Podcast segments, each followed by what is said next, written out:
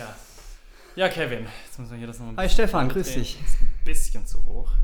Na, musst du niedriger machen. Ja. Ja. Captain Obvious. Jo, Mai.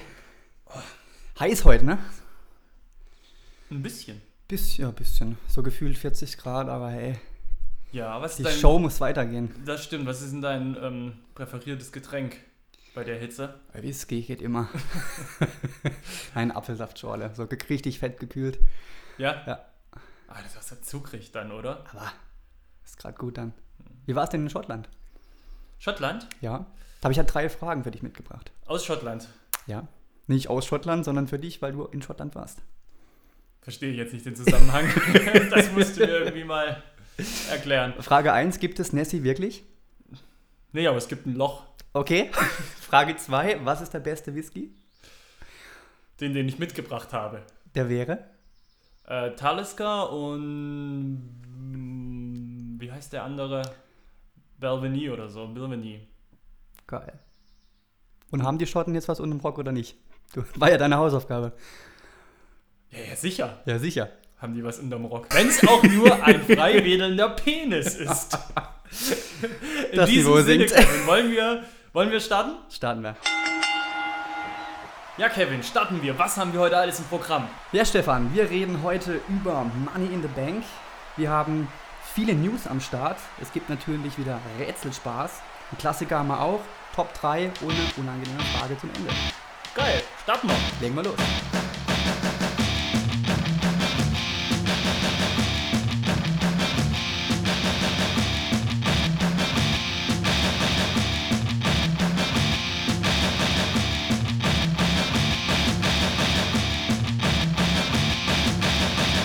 Tja, Kevin, ich habe schon ganz Sorge bei dieser Hitze, die heute hier herrscht, dass du uns die ganzen Leitungswasservorräte wegtrinkst. Stefan, ich bin fertig. Ich merkst, du bist hier hochgekommen, hast erstmal zur Küchenrolle gegriffen, den ganzen Schweiß aus dem, vom ganzen Körper entfernt und jetzt sitzt du hier, atmest schwer und äh, meckerst. Ja. Du, es wird nicht besser. Ja, wir sind jetzt eine Minute am Start und ich bin schon. Äh, Durchgeschwitzt. Ich brauche Sauerstoffzelt. Das Ding ist, dass es hier oben in dieser, ich sag mal, wir sind ja im obersten Stockwerk, alle Fenster und Türen zu, die Geräte laufen, zu zweit hier drin, schwitzend. Das wird vom Klima und von der Luft her im Laufe dieser Aufnahme nicht besser. Das war jetzt eine scheiß Werbung, Stefan. Jetzt bin ich echt demotiviert. Echt? Ja. Oh. Lass uns davon aber nicht irgendwie unterkriegen. Wir machen jetzt einfach eine richtig geile Show. Lass uns über Wrestling reden. Wie immer. Von Raw bis zum Pay-Per-View, was im Ring passiert ist und noch passieren könnte. Tja, am 18. Juni war es soweit. Der SmackDown Money in the Bank Pay-Per-View stand an. Im Scottrade Center in St. Louis, Missouri, der Heimat von Randy Orton, vor 15.392 Zuschauern, Stefan.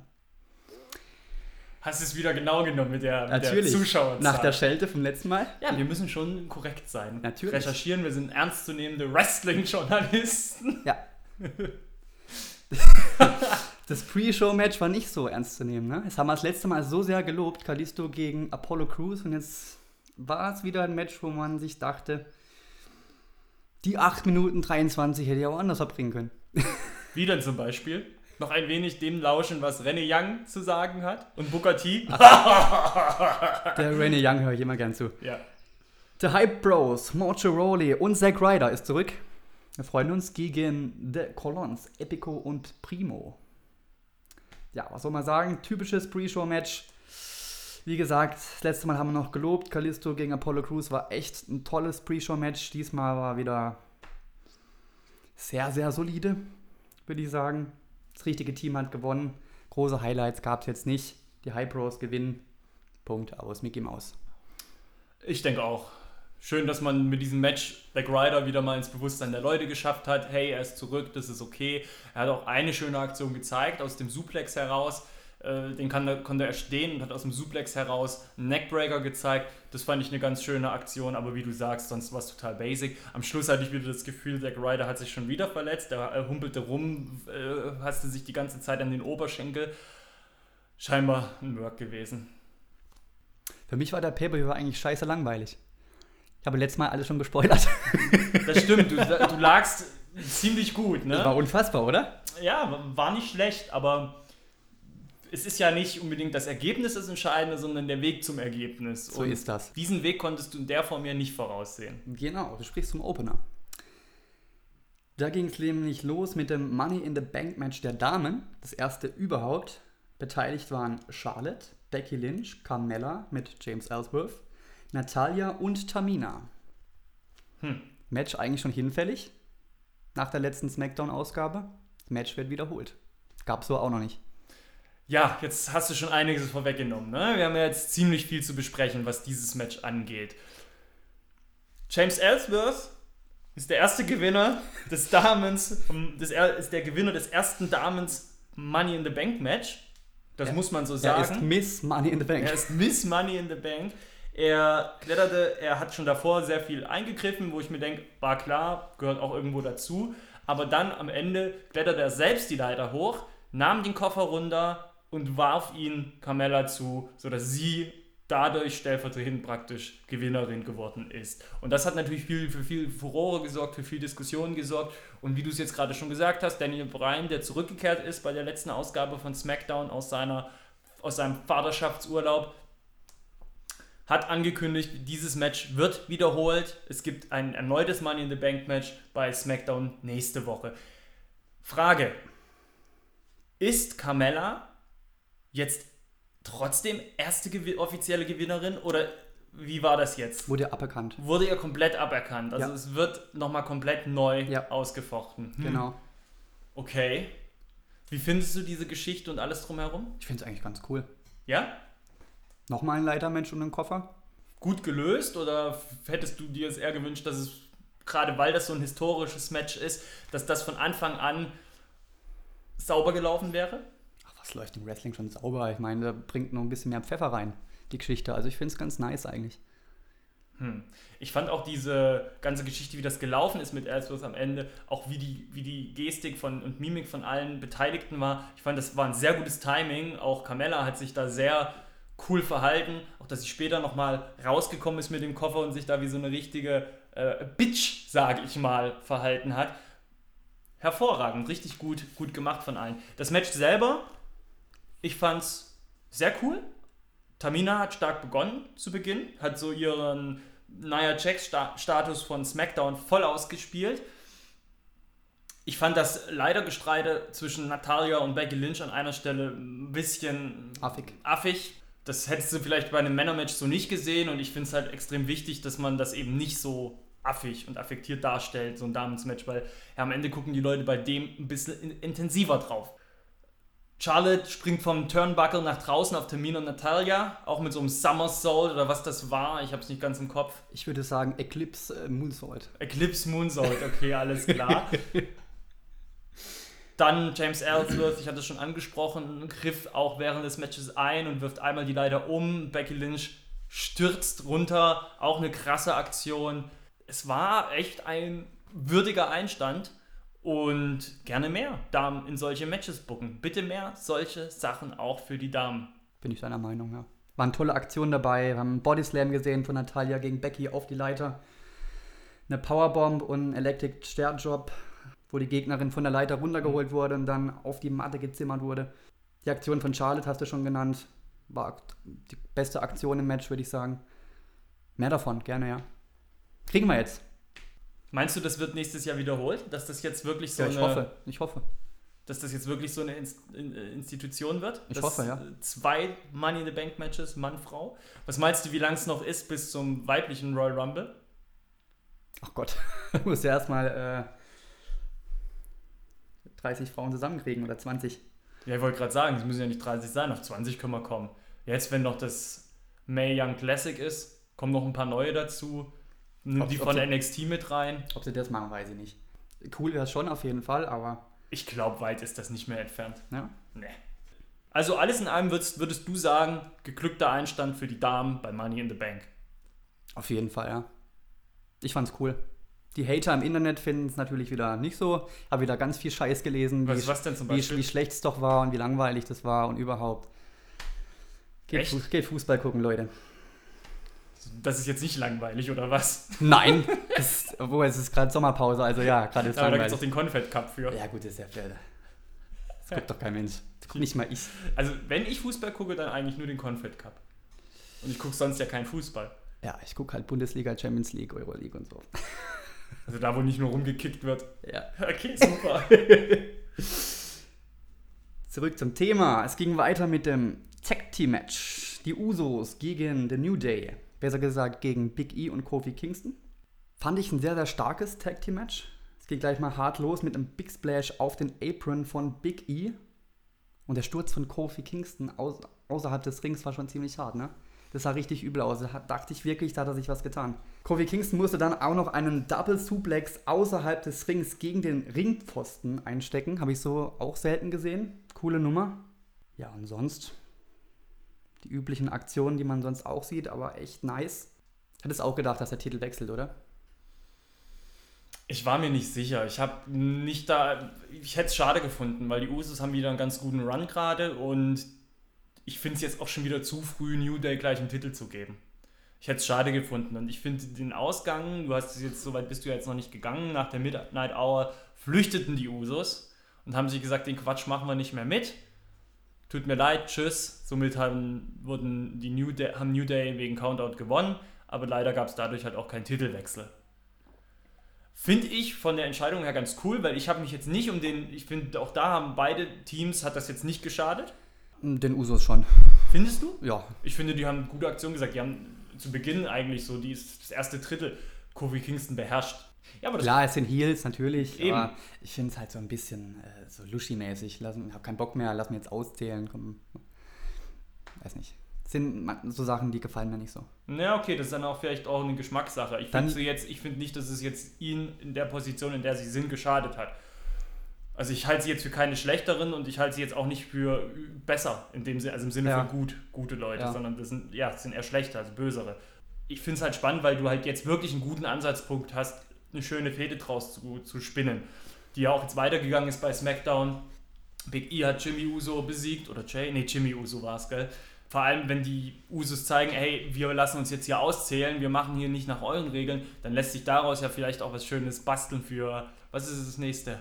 Battleground. Battleground. Ja. Genau, lässt sich ja für Battleground vielleicht auch ein schönes Match mit einer schönen Stipulation herzaubern, ne? dass man sagt, hey, wir machen, keine Ahnung, Käfig-Match ist jetzt das erste, was mir in den Sinn kam, aber... Ein Punjabi-Prison-Match. Ja, da kommen wir ja noch, da kommen wir ja noch dazu.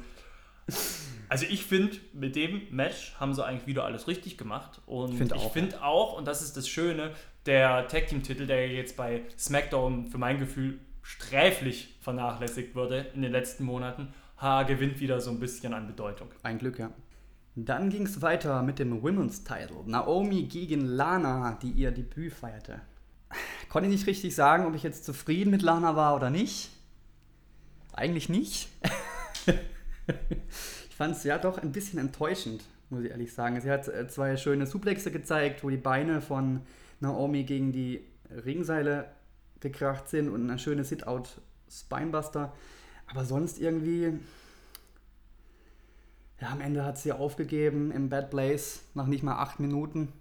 Durch aber Ablenkung von Carmella, muss man dazu sagen. sagen ja. Aber trotz, ich fand es trotzdem ein bisschen zu großes Debüt. Lana hätte ich mir ein bisschen, bisschen mehr drunter vorgestellt oder gewünscht. Ja gut, ich meine, sie war ja jetzt auch nicht positioniert als die krasse Wrestlerin von Anfang an nicht. Das, das heißt, dadurch, dass sie halt aber gutes Wrestling gezeigt hat, verhältnismäßig gutes Wrestling gezeigt hat, kam sie meiner Meinung nach trotzdem gut weg in dem Match. Und sie hat ja auch relativ lang Naomi auch wirklich puh, Stress gemacht, dass die richtig arbeiten musste zwischenzeitlich und sich eigentlich auch eine Zeit lang nicht wehren konnte. Aber ich fand es ehrlich gesagt die Match-Ansetzung ziemlich spannend weil wir eben dieses Inring-Debüt von ihr, auf das hat man gewartet. Wir wussten nicht, wie wird es laufen, wie wird sie sich schlagen. Mir war schon klar, dass es keinen Titelwechsel gibt. Das hätte mich zumindest sehr überrascht. Du nickst mit dem Kopf, du schüttelst mit dem ich Kopf. Ich habe ja geschrieben, ich äh, hätte gedacht, dass Lana das Ding holt, ja. Okay. Nee, damit hätte ich gar nicht gerechnet. Also wirklich nicht. Aber ich finde, es war spannend, wie wird sie präsentiert, wie schlägt sie sich.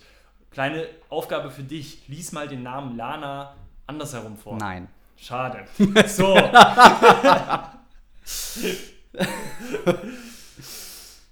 Dann ging es weiter, ne, nach dem Match, das eigentlich so gesehen pff, jetzt keine weitere Beachtung finden muss. Oder hast du jetzt zu dem Match noch groß was zu sagen? Titelmatch nicht mehr. Das ist, was danach kam. Nämlich Mike und Maria Canellis feierten ihr Debüt. Sie kamen an. Der große, der große Start ihrer WWE-Karriere. Ihrer oder zumindest auch teilweise zweiten WWE-Karriere. Die, Die- First Lady. Ja, wie, wie fandest du das? Warst du unterhalten? Es wirkte irgendwie ein bisschen deplatziert. Total. Gell? Total. Ich fand es auch irgendwie ein bisschen inhaltslos und schmalzig so. Keine Ahnung. Gut, das ist denen ihr Gimmick. Das ist okay. Ja. Damit, das, hat, das hat an anderer Stelle ja auch schon sehr gut funktioniert, das Gimmick. ja. Naja. Naja. Das Einzige, was JBL nach dem Auftritt über dieses Segment zu sagen hatte, war, he took her name. Da habe ich mir auch gedacht, ja, JBLs Welt wieder. Was? Der Mann, der kann doch nicht den Nachnamen der Frau annehmen. Ja, Maria fand ich eigentlich früher ganz cool, als sie noch bei der WWE war. Bin jetzt gespannt, wie sie sie einsetzen. Wahrscheinlich nur als Managerin. Ah, Die Cinderella-Story geht weiter. Cinderella Story, sehr schön, ja. Jinder Mahal ist immer noch WWE-Champion. Hat Randy Orton besiegt in seiner Heimatstadt. Ja. War so ein bisschen Kopie vom letzten Match, ne? Habe ich mir so auch aufgeschrieben, ja. Eieiei. Ja, es war, ich habe jetzt auch, weil du das letzte Mal ja Jinder Mahals ringerische Qualitäten in Frage gestellt hattest, das Match jetzt mal ein bisschen genauer auch unter dem Aspekt betrachtet und ich muss sagen, rein ringerisch haben sich beide nicht viel gegeben. Also da waren sie, aktionstechnisch haben sie sich auf Augenhöhe eigentlich begegnet. Ich fand auch jetzt nicht, dass das Match durch krasse Aktionen gelebt hat, sondern wirklich durch das Erzählerische. Ja, die haben das Match erzählt, aber nicht, wie gesagt, Stichwort Randy Orton, Dives und Superkicks, sondern durch, ja, durch hin und her und auch durch die Wuchtigkeit der Aktion. Die Singh Brothers haben sich wieder eingemischt. Ordentlich aufs Maul gekriegt. Wieder mal. Das sind Aber die richtig Prügelknaben. Das ist unglaublich. RKO durchs Pult und außerhalb des Rings war ordentlich was gebacken. Am Ring saß ja direkt eine ganze Garde von Legenden und auch mit dabei Bob Orton, der Vater von Ja. Randy Orton.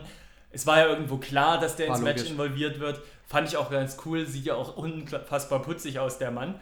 Wie, wie fandest du das, die Aktion? Die Singh Brothers hatten sich, nachdem sie sich eingemischt hatten ins Match, wurden sie ja vom Referee verbannt. Daraufhin haben sie sich ja, etwas schwerfällig aus, aus, der, aus dem Bereich des Rings bewegt und auf dem Weg zum Ausgang natürlich aber sich nochmal mit den Legenden allen voran Bob Orton angelegt, griffen ihn dann auch, packten ihn dann auch an den Kragen, woraufhin Randy Orton natürlich eingreifen musste und seinem Alten helfen musste. Wie, wie, wie fandest du das alles? Bisschen vorhersehbar. Mhm. Und ich wusste genau, wie es ausgeht. Es war mir klar, dass es dann wieder so ein scheiß Finish gibt. Wie beim letzten Mal auch schon. Was ich ein bisschen schade fand, ist halt dieses Randy Orton kommt zurück im Ring und fängt dann gleich den Finisher. Da hätte noch was passieren müssen. Na gut, Auch- einen Tritt hat er noch bekommen. Ah, aber du weißt, wie ich es meine. Da hätte Ja, vielleicht noch was passieren müssen, um auch mal noch ein bisschen die Leistung von Jinder Mahal herauszustellen. Ich meine, es ging ja schon echt feurig los. Ich meine, Orden hatte Bock, hat gleich zu Beginn RKO-Ansatz gezeigt. Es, ja, aber, aber auch da, die Geschichte ist tot. Und wenn die jetzt bei Battleground nochmal ein Match zeigen wollen, und da wird Randy Orton ja auch auf jeden Fall wieder verlieren, in einem, wie man munkelt, es ist ja nicht offiziell bestätigt, in einem Punjabi Prison Match. Das gab es ja dann erst zweimal bisher in der. Ja. WWE. Ja, ich finde den Jinder Mahal halt einfach nicht überzeugend. Es tut mir leid, auch beim zweiten Match nicht. Ich fand, der hat wieder wenig gezeigt, was wirklich raussticht. Schönen Superkick hat er gezeigt. Und, äh, und ein Figure vor Leglock. Aber sonst war wieder alles Hau den Otto. Ja, aber Jinder ist ein ganz schwieriger. Wir hatten ja letztes Mal schon etwas heiß darüber diskutiert. Ich gebe dir recht, er ist natürlich nicht der beste Wrestler aller Zeiten, aber ich finde, alles drumherum passt halt. Und dazu ist es halt auch noch eine krasse, ein krasser Business-Move gewesen. Das kann man. Aber ich finde halt auch, der kriegt die krassen Reaktionen, der macht was her optisch und auch seine Promos machen Spaß. Habe ich Bock drauf. Von dem her, na, Vielleicht kommt ja noch was. Vielleicht überzeugt er mich auch noch. Ja, wer weiß. Ich meine, Braun Strowman hat bei dir ja auch ein bisschen gedauert. Stimmt. Dann ging es weiter mit einem Match, das ich auf keinen Fall sehen wollte. Das war wieder so ein Ding, wo ich mir dachte, warum kriegen die Damen diese 4 Minuten Matchzeit nicht noch dazu? Brisango, ich weiß, du bist anderer Meinung. Breezango, Tyler Breeze und Fandango gegen The Ascension. Ja, ich gebe dir recht. Und das Match ist halt aber auch wieder in diesen toten Spot gelegt worden, weil Absolut. du nach dem SmackDown Championship Match und dem Money in the Bank Match, was hättest du denn reingemacht? Normalerweise wäre da das Match von Naomi drin gewesen. Und das ist ja, Ja. eigentlich löblich, dass sie das eben nicht da reinlegen. Und deswegen bin ich da eigentlich zufrieden, dass sie sowas machen. Was ich persönlich schade fand, ist, dass diese große Mystery-Gegner Ascension waren. Da hätte man doch was Cooleres machen können. Was weiß ich, American Alpha Rückkehr oder sonst was. Da hätte man die Geschichte irgendwie ein bisschen noch anheizen können. Keine Ahnung. Aber das war ein bisschen enttäuschend, dass dies waren. Weil Prisengo sind lustig und ihr Backstage-Segment, das eingespielt wurde, das war lustig. Ich sag dir das ganz ehrlich, Prisenko ist ein cooles, witziges, unterhaltsames Team. Da kannst du sagen, was du willst. Ob die die würdigen Titelträger sind, das weiß ich nicht. Aber die sind auf jeden Fall ein Team, das mir Spaß macht und das ich auch weiterhin sehen will. Nicht so wie Ascension. Nee, die sind eh schon. Das ist ein Zug abgefahren. Und der Victor wird auch mal dicker. Hab ich auch gedacht, gell, der hat ordentlich, äh, Zugelegt. vielleicht hat er Kummer. Nie wir einen Titel, ja. Scheiße. Ja, Noch ein Burger, bitte. nur ein Burger bitte. nur, Das kann sein. Ja, Brisengo haben dann auch wenig überraschend gewonnen. Ja, Wie gesagt, ich bin froh, dass Naomi nicht diesen Spot hatte. Diesen toten Spot. Totenspot, ja. Deswegen ist es auch völlig in Ordnung, dass man sagt, hey, wir haben hier noch zwei Tag-Teams, lass die noch eine Chance geben. Eigentlich ist es okay. Und es war ja jetzt auch ein recht kurzes Match. Zum Glück. Ja. 3, Minuten 50. ja. Ja, dann sind wir schon beim Main Event. Money in the Bank Ladder Match. Shinsuke Nakamura, Sami Zayn, Kevin Owens, AJ Styles, Dolph Ziggler und Baron Corbin. Tolle Leute. Ist eigentlich ein Traummatch, ne? Ja, war auch sehr gut, fand ich. Ey, es war, es Es war mega gut. Es ging ja gleich mal heiß her. Nakamura, Entrance. Der kam aber nicht weit, ne? Der Corbin kam dann, hat ihn ausgenockt. Erstmal schön die Leiter und eine Kamera draufrufen. Mit der Kamera, das fand ich auch richtig cool. Gell? Ich habe wirklich überlegt, ob die Kamera tatsächlich im Einsatz war oder ob das nur so eine Attrappe war. Du kannst ja so eine teure. Nee, kannst nicht machen. Wie teuer sind denn so Teile? Ich habe gar keinen Ich gar nicht wissen. Schimmer, aber im fünfstelligen Bereich auf Ja, jeden Fall. Wahrscheinlich schon ein paar tausend Euro. Dollar. Nee, nee, Euro. Euro, natürlich. also meine Lieblingsszene in dem Match war die Sunset Flip Powerbomb von Sami Zayn gegen Dolph Ziggler. Mhm. Alter, das war geil. Was war denn dein Highlight? Oh, ich habe mir einiges aufgeschrieben. auch. Highlight war zum Beispiel auch mal weg von den Moves auch mal, was erzählerisch gemacht wurde. Ich meine auch diese ganze Tatsache, dass zu Beginn Sigler dachte, er könne sich mit Corbin verbünden, aber Corbin hat gesagt, ja, kannst mich mal und attackiert ihn. Fand ich klasse auch erzählt und klasse gemacht. Zane, der Owens auf die aufgeklappte Leiter schmeißt, wo ja das Gerücht dann rumging, er hätte sich dabei verletzt, was aber ja nicht der Fall war. Äh, Du hast die Powerbomb von Zane an Sigler die Leiter runter gehabt, die ich großartig fand. Ich fand den Suplex von Zane an Owens auf dem Apron richtig geil. Äh, was war es, ein Pump-Handle-Suplex? Genau, ja. Und ja, der Chokeslam von Corbin an Styles auf die, äh, die, die Leiter, die zur Brücke gelegt wurde zwischen Kommentatorenpult und Apron, großartig. Ich fand's geil, wie Styles, AJ Styles oben am Koffer hing. Und ich habe gedacht, was macht er? Und er ist dann, er hat sich ja hochziehen wollen. Und ich habe halt irgendwie gedacht, ich habe irgendwie gedacht, da sehen wir jetzt die krasseste Aktion aller Zeiten. Der zieht sich hoch, damit er noch höher ist und lässt sich dann, was weiß ich, mit dem Ellbogen runterperlen oder so. Aber ich habe mir dann auch gesagt, wie soll denn das aussehen? Es war irgendwie ganz, ganz wirr, es war ganz strange. Ich weiß nicht, was er wollte. Was er damit zeigen wollte. Und dann ist er halt richtig fies gefallen. Das war übel. Ja. ja, und dann zum Schluss, Nakamura kam natürlich nochmal zurück. Ich fand es da ziemlich cool. Er kam zum Ring gerannt, seine Musik wurde angespielt, aber dann zu dem Zeitpunkt, wenn das, als das Intro vorbei war und dieses die ikonische Stelle kam, wo die Fans halt immer mitsingen, wurde das Lied halt unterbrochen, sodass er praktisch unter dem Jubel, unter dem Gesang der Fans seine Striking-Aktion gebracht hat gegen Baron Corbin. Ziemlich cool. Ja, der, der hat alles niedergemacht, ne? Ja. Alles. Corbin, Zayn, Sigler, Owens hat er alle ausgeschalten. Ja, aber letztendlich hat dann dein Tipp auch gewonnen. Ja. Auch nicht dein Lieblingstyp. Oder Nee. hat sich da mittlerweile die Meinung geändert? Nee, noch nicht.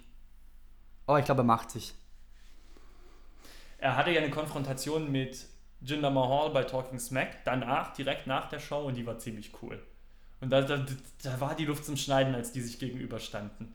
Auch so dieses, weil auch so vom, vom Prinzip her denke ich mir, die passen gar nicht so zusammen. Da treffen Welten aufeinander. Ne? Du hast diesen jungen Typ, der jetzt nicht unbedingt einen Waschbrettbauch hat, und dann hast du diesen erfahrenen, schon älter aussehenden Wrestler, der halt voll durchtrainiert ist. Und die stehen sich gegenüber. Und, und, und Jinder Mahal, der immer einfordert, ich, ich, ich. Und Baron Corbin, der einfach so sagt, pff, ihr könnt mich alle mal. Ich bin der Geilste und ich nehme mir, was ich will. Das ist schon eine spannende Kombi.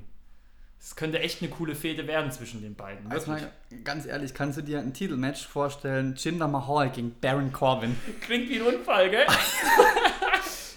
Mit Todesfolge, ja. Eine Todesfolge.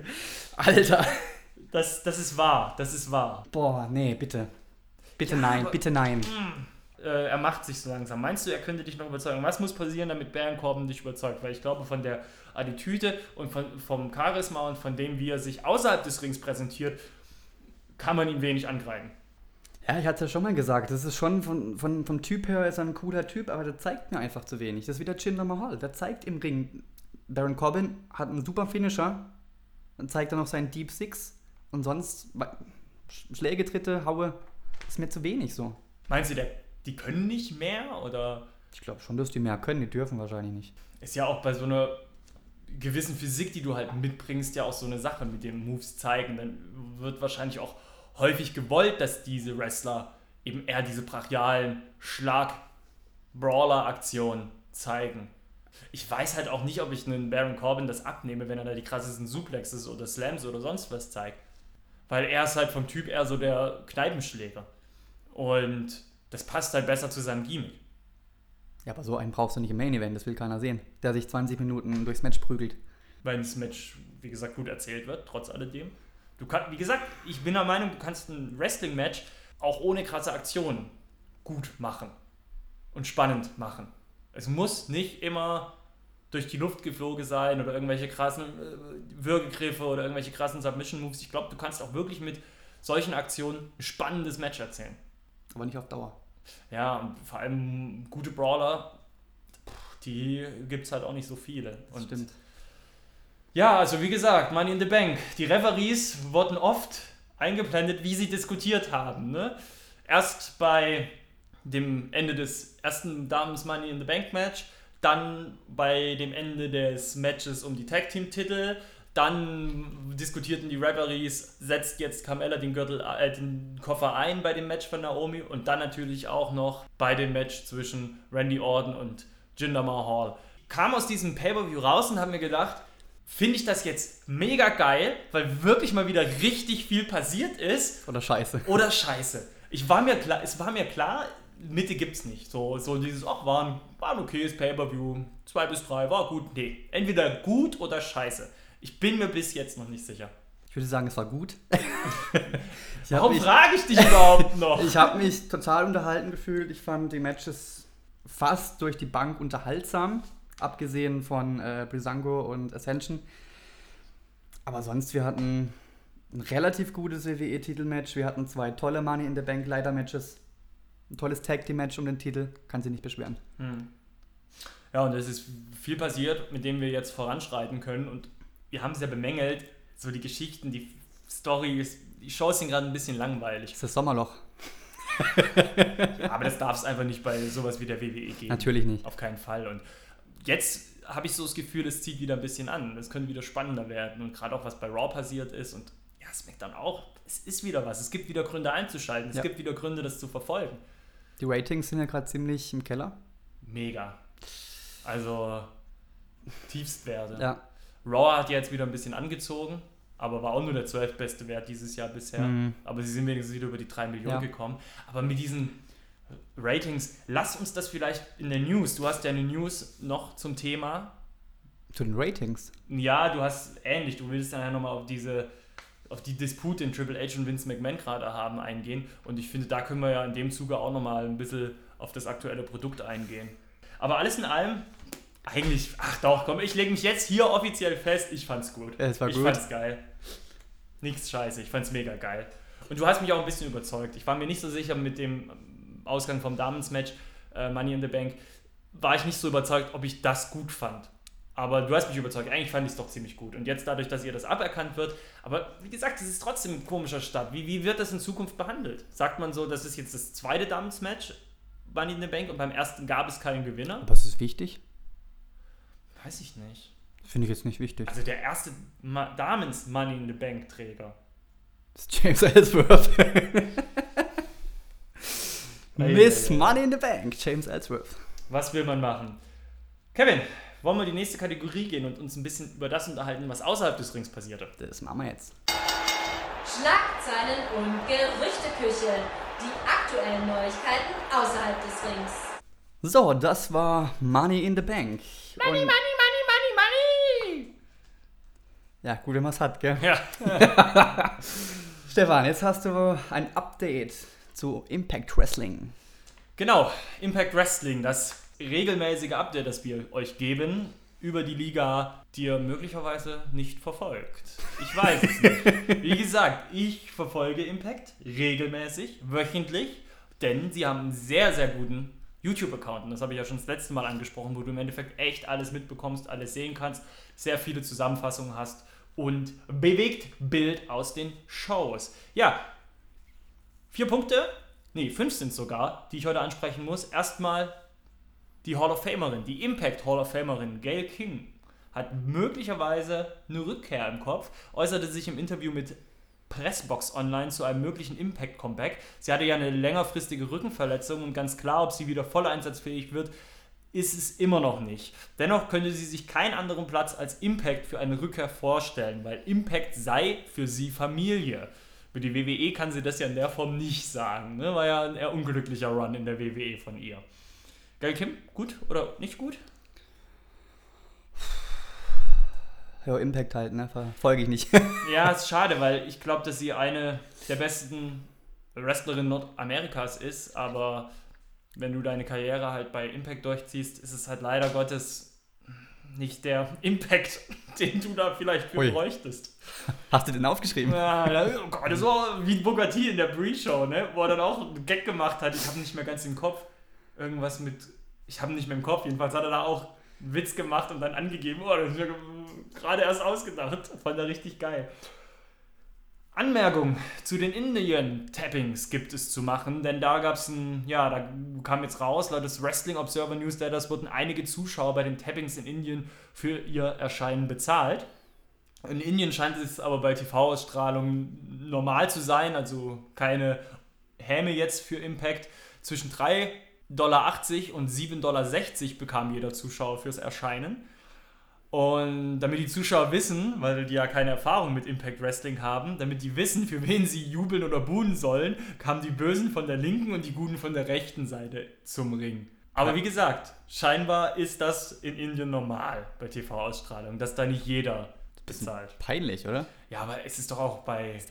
WWE-Shows oft so, dass da Tickets ausgegeben werden kostenlos, wenn sie die Halle nicht komplett voll kriegen, dass da, da irgendwelche Kinderheime oder sonst was Tickets schenken oder so. Das, Das, ja das, ist, das ist wiederum nice. Ja, aber Indien sind sie halt jetzt auch noch nicht hundertprozentig angekommen, ne? Okay.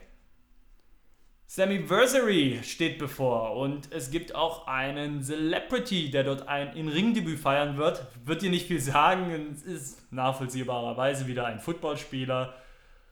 Ich sehe deine Mundwinkel nach unten gehen, langweilig Football. Der NFL-Spieler D'Angelo Williams soll bei Slammiversary 15 sein In-Ring-Debüt feiern. Er wird an der Seite von Impact Grand Champion Moose gegen Ali Drake und Chris Adonis antreten. Ich weiß nicht, wie der aktuelle Stand ist. Noch wird ja angekündigt, dass Moose als Mystery einen Mystery-Partner hat, der noch nicht offiziell angekündigt worden ist, aber ich nehme an, das wird eben D'Angelo Williams sein. Es gibt auch ein paar Abgänge bei Impact. Jesse Goddard, Mr. Spectacular. Der zweifache TNA Take Team Champion wird Impact verlassen. Außerdem verlassen wird die Firma Gregory Helms, mhm, weil er laut eigener Aussage kein Asskisser sei. Aber wie gesagt, schlecht über den Arbeitgeber reden, Gregory, das macht man nicht. Aber er hat ja auch nur was angedeutet, nie was offiziell gesagt. Außerdem verlassen wird aus finanziellen Gründen Al Snow und Pat Kennedy die Firma, sind beides ja Road Agents, Producer hinter den Kameran, diese Kamera sind ja nicht mehr da vorne. Sagt Impact zu teuer, brauchen wir nicht mehr, weg mit euch. Ja, und ich habe es angesprochen, Slammiversary 15, das WrestleMania Impacts wird am 2. Juli stattfinden. Wir werden in der nächsten Folge auch darauf eingehen und euch mal ein bisschen davon erzählen. Gibt jetzt einige Infos und schon ja, eine relativ ausführliche Card, viele Matches. Kommentieren werden ja der Baseball- und Eishockey-Kommentator Robert Flores und der Color-Kommentator Don West. Don West macht ja die ganzen Shop-Geschichten bei Impact momentan. Und sechs Matches stehen momentan auf dem Zettel. Oder irre ich mich? Nein, es sind nur fünf. Äh, es geht um den Impact World Title zwischen Lashley und Alberto El Patron. Alberto El Patron, auch bekannt als Alberto del Rio, wird mit seinem Vater Don Caras zum Ring kommen. Der ist ja scheinbar in Mexiko eine ziemliche Wrestling-Legende. Dabei dazu gibt es noch ein Mixed Full Metal Mayhem Match zwischen Eddie Edwards und Ashley Edwards gegen Davey Richards und Angelina Love, also ein Mixed Gender Tag Team Match antreten werden und ihre lange Fehde fortführen. Jeremy Borish und Joseph Park gegen Josh Matthews und Scott Steiner. Das ist halt auch echt, hey, Jeremy, Joseph und Josh. Lies das erstmal vor. Des Weiteren kommt es zu einem Championship Unification Match zwischen dem Knockouts Champion Rosemary und dem GFW Women's Champion Sienna. Dann eben besagtes Match zwischen Ellie Trey, Christopher Adonis gegen Moose und ein Mystery-Partner, doch wie gesagt, der Angelo Williams ganz oben dabei. Und jetzt ganz frisch dazugekommen, ein Strap-Match zwischen, zwischen EZ3, also Ethan Carter dem Dritten, und James Dorn. Wäre die Card was für dich? Äh, unbedingt. Muss ich gucken. Ja, du hast keinen Bezug dazu. Nee, ne? nicht so wirklich, nee. Also schlecht klingt's nicht. Also schlecht ist es wirklich nicht. Und die haben eigentlich auch viele tolle Geschichten. Ja, ich freue mich. Ich werde es mir auf jeden Fall angucken. Wo sieht man das? Das will ich an dieser Stelle nicht sagen, weil sonst macht man sich ja hier. Also es ist schon sehr kompliziert, das von hier aus li äh, live zu gucken. Live kann ich es eh nicht gucken, also ich baue da auf andere Möglichkeiten. Alles klar. So. Du hast eine News. Danke, Stefan. Bitte, Kevin. The Game, Triple H und Vincent Kennedy McMahon haben ein bisschen Zoff miteinander. Denn der gute Triple H sieht seine Arbeit bei NXT als Verschwendung an, weil viele Leute, die ins Main Roster hochgeholt werden, einfach, wie soll man sagen, verchoppt, verbaddelt, verbuddelt werden. Na, mir fallen sofort fünf Leute ein. ja, nenn doch mal fünf. Puh. Mann, hätte ich es Maul mal nicht aufgerissen. Tyler Paul Breeze? Ellis? Bo Dallas, Tyler Breeze, der Ascension. Ich meine, wenn man wenn es aufzählt, könnte man auch Sami Zayn sagen. Apollo Crews auch ein Stück weit. Ja, Gibt ja einige. Ja, es ist. Die Liste es ist lang. Die Liste ja. ist lang, wirklich. Ich finde, Baudet ist so das beste Beispiel von allen. Ja, der war mal NXT-Champion einfach. Ist er Ja. jetzt im, im Stable, im neuen Stable Ja, von The Miz. mit mit äh, Curtis Axel. Ja, wie- stehst du dazu? Ich meine, das ist, guck mal, es kommen Ja. immer viele hoch, dass es nicht jeder packt. Das, Das ist klar. ist klar. Das ist also klar. Das, es muss auch eine Undercard geben, es muss auch eine schwächere Midcard geben. Das ist okay. Und wenn du halt einfach bei NXT eine tolle Ausbildung genießt und dann ein guter Undercard-Wrestler wirst, der immer wieder mal für dieses oder jenes Match eingesetzt wird, weil es halt solche Leute braucht, ist das ja auch eine Leistung. Also nicht falsch verstehen. ja. Ich glaube, das meinte Triple H auch nicht. Er meinte vielleicht auch eher, dass Leute, die eben wirklich mit einem gewissen Momentum zu den Main Rooster Shows kommen, komplett die Luft rausgenommen kriegen und Ja. überhaupt nicht die Chance bekommen, irgendetwas zu zeigen, was ja Qualität hat. Ich meine, Dana Brooke ist auch ein gutes Beispiel. Eine Emma ist ein Beispiel. Gibt aber gute äh, Gegenbeispiele. Ja, die gibt es. Das stimmt. Der komplette Shield. Mhm. Wobei da finde ich es immer noch schwierig, weil das war eine andere Zeit. Ich würde die, ja gut, Bordellis ist ja auch eher aus dieser Phase, aus der Anfangsphase Ja. von NXT. Aber ich finde jetzt momentan die aus der, der jetzigen und der, der vorigen Re- Generation, das sind eher die. Ne? Ja. Ja, ich finde, ganz Unrecht hat er nicht. Klar, es wird viel Arbeit investiert, die Leute aufzubauen, Geschichten sich auszudenken, die Leute hochzupushen und dann werden die hochgeholt, sind weg von NXT und werden dann verbrutzelt. Ich verstehe das schon, dass er sich da aufregt, aber wie du schon sagtest, manche schaffen es, manche nicht. Die Frage ist dann, warum werden sie hochgeholt, wenn es bei NXT klappt und bei WWE dann nicht? Warum werden die dann nicht weiter so eingesetzt wie bei NXT? Weil man hat sie ja hochgeholt. Sie haben halt echt einen krassen Durchlauf. Ne? Es ist äh, gefühlt, kommen viel zu viele Wrestler gerade in die Shows. Es sind viel Ja. zu viele Leute auf der Gehaltsliste. Irgendwie habe ich das Gefühl, jeder, der wrestelt, ist bei der WWE. Es muss halt auch regelmäßig von NXT jemand hoch, um das am Laufen zu halten, weil bei NXT kommen neue nach und ach, es ist schwierig, keine Ahnung. Ich finde auch nicht perfekt, wie es gerade läuft in der WWE. Wir haben es ja vorhin kurz angesprochen, die Ratings bezeugen es auch. Aber es ist einfach auch so, dass die momentan den besten Kader überhaupt haben. Ja. So einen guten Kader gab es noch nie und ich würde jetzt sagen, noch nie im Wrestling, also im nordamerikanischen Wrestling und das wir am, am ehesten verfolgen natürlich. Weil ja, in Japan und Mexiko haben wir jetzt natürlich nicht so den Einblick.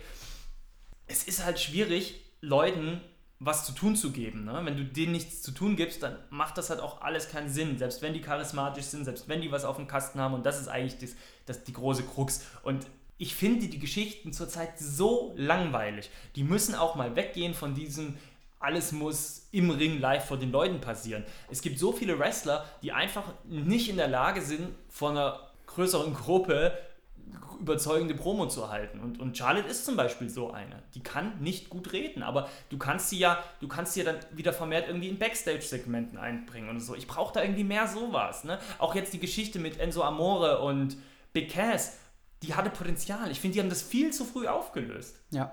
Die Geschichte hätte viel mehr ausgetreten werden sollen. Da hätte noch viel mehr passieren sollen, meiner Meinung nach. Ne? Keine Ahnung. Bestes Beispiel Bray Wyatt. Ne? Was soll das? Und jetzt tritt er an gegen Seth Rollins. Der wird doch wieder verlieren. Mit Sicherheit. Also was, was ist das denn? Und ich kann mir das auch nicht mehr anhören. Jedes Mal sagt Bray Wyatt so, ja, komm in meine Welt und oh und so. Und, und leeres Gewäsch die ganze Zeit auch diese ganze Booking-Art jetzt, so dieses 50-50-Booking, ne? Heute verlierst du, morgen gewinnst du, morgen verlierst du wieder, morgen gewinnst du so. Es kristallisiert sich ja auch nichts raus, ne? Also, jetzt, haben, jetzt hat das Titus Brand, ne? Haben jetzt verloren, ein Tag-Team-Match. Da ist jetzt wieder was am Aufbrodeln. Da hat man jetzt für Titus äh, O'Neill, für Apollo Crews und auch Akira Tozawa, hat man wieder was gefunden, was Interessantes, eine Geschichte. Und jetzt lässt man die verlieren man sitzt jetzt hier und weiß alles besser und die haben auch ihre Entscheidungen. Wir wissen auch nicht, was der lange Plan ist. Das werden die im besten Falle haben und dann werden wir uns irgendwie in einem halben Jahr sagen, ach ja, es ging ja auf. Ne? Aber äh, alles in allem macht es halt einfach für mich halt auch, dann nimmt das halt auch viel vom Spaß, weil ich gerade das Gefühl habe, ich kann ihnen gerade nicht vertrauen mit dem, was sie tun. Ja, ich glaube auch, wie du sagst, diese Enzo und Big Cass Geschichte, ich glaube, das wird ganz schnell abgefrühstückt. Die kriegen jetzt ein, zwei Matches und dann ist die Fehl durch. Klar. Wahrscheinlich wird bei Great Balls of Fire das Match. da wird, da wird, ja was?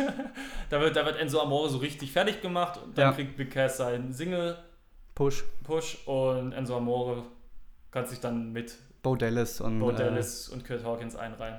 Schade. Alter. Und der Mann war auch cool. Das ist richtig cool. Oder er verbündet sich mit Big Show. Oder James Ellsworth. Ja, das wäre auch was. Man weiß es nicht. Aber man muss auch mal sagen, die Leute gucken immer auf diese Ratings und sagen, die Ratings gehen den Bach runter und sowas. Aber man muss da auch mal einen Punkt machen. Also Ratings sind mittlerweile auch nicht mehr alles. Ne? Dass weniger Fernsehen geguckt wird, auch in den Staaten, ist klar. Die Ratings gehen überall runter. Ne? Und wenn du halt einfach eine dreistündige Show jeden Montag zeigst, das darf Leute in, in Zeiten des Internets, wo, wo man YouTube-Videos gewöhnt ist, dass sie da nicht mehr am Ball sind das ist ja wohl klar. Und wenn du dir mal anguckst, wie viele Follower die haben in den sozialen Medien, das ist der Wahnsinn.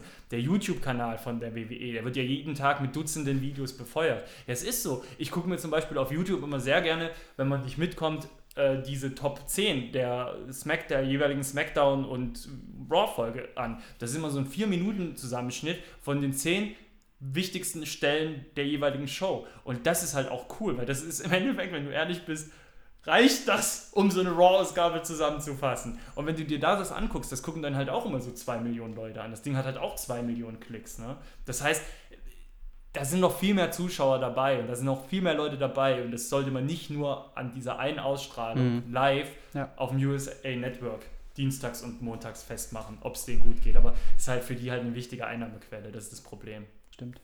Mensch, Stefan, es wird immer heißer. gehen schnell rein in die Kurznews. Nee, wir haben noch eine andere News. Ach, stimmt. WXW World Tag Team League 2017. Genau, haben sie ja jetzt angekündigt. Westside Extreme Wrestling veranstaltet vom 6. bis 8. Oktober in Oberhausen eine weitere Ausgabe der World Tag Team League. Bisherige Teilnehmer, die angekündigt wurden, natürlich die aktuellen Tag Team Champions bei der WXW, die Young Lions, Tarkan Aslan und Lucky Kid. Ein frisch gegründetes Tag Team, Massive Product, bestehend aus Jon Simmons und David Starr. Und cool. auch aus Übersee gekommen Der Spirit Squad, Kenny und Mikey, werden antreten. Das sind bisher die drei angekündigten, zum jetzigen Zeitpunkt der Aufnahme natürlich nur. Aber was auch sehr spannend ist, was ich an der Stelle auf, äh, ansprechen will, es wird wieder ein Femme Fatale Turnier geben, nämlich ein reines Women's Turnier, das es ja schon in der Vergangenheit gab. Da hätte ich Bock drauf.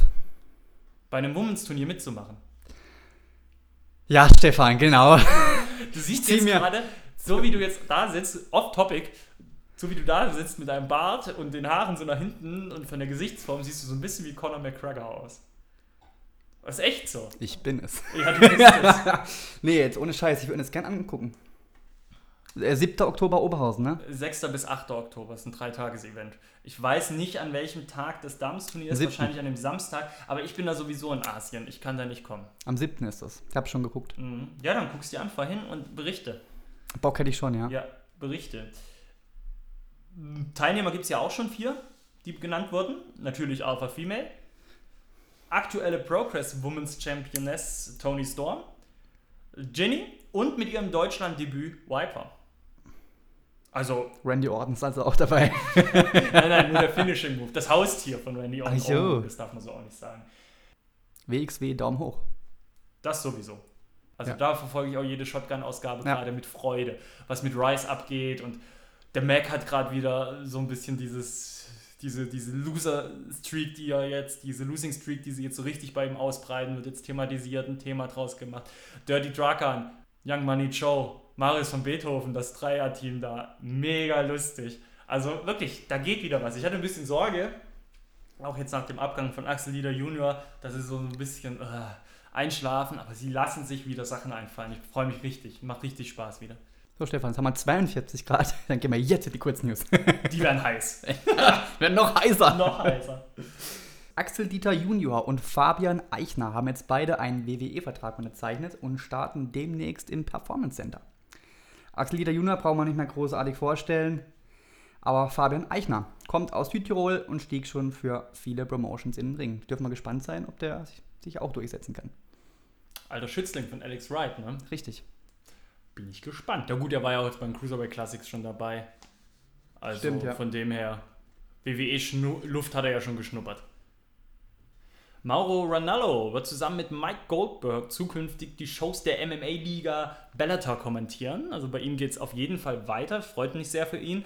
Und das ist noch cooler, daran sieht man nämlich eigentlich, was für einen Stellenwert hat und was er für eine Qualität als Kommentator hat. Er wird auch diesen Blockbuster-Kampf zwischen Floyd Mayweather und Conor McGregor kommentieren. Aktuelle Pläne der WWE sehen vor, zwei UK-Events im Monat zu veranstalten. Wenn sie die Qualität halten können von dem, was wir bisher gesehen haben, gerne.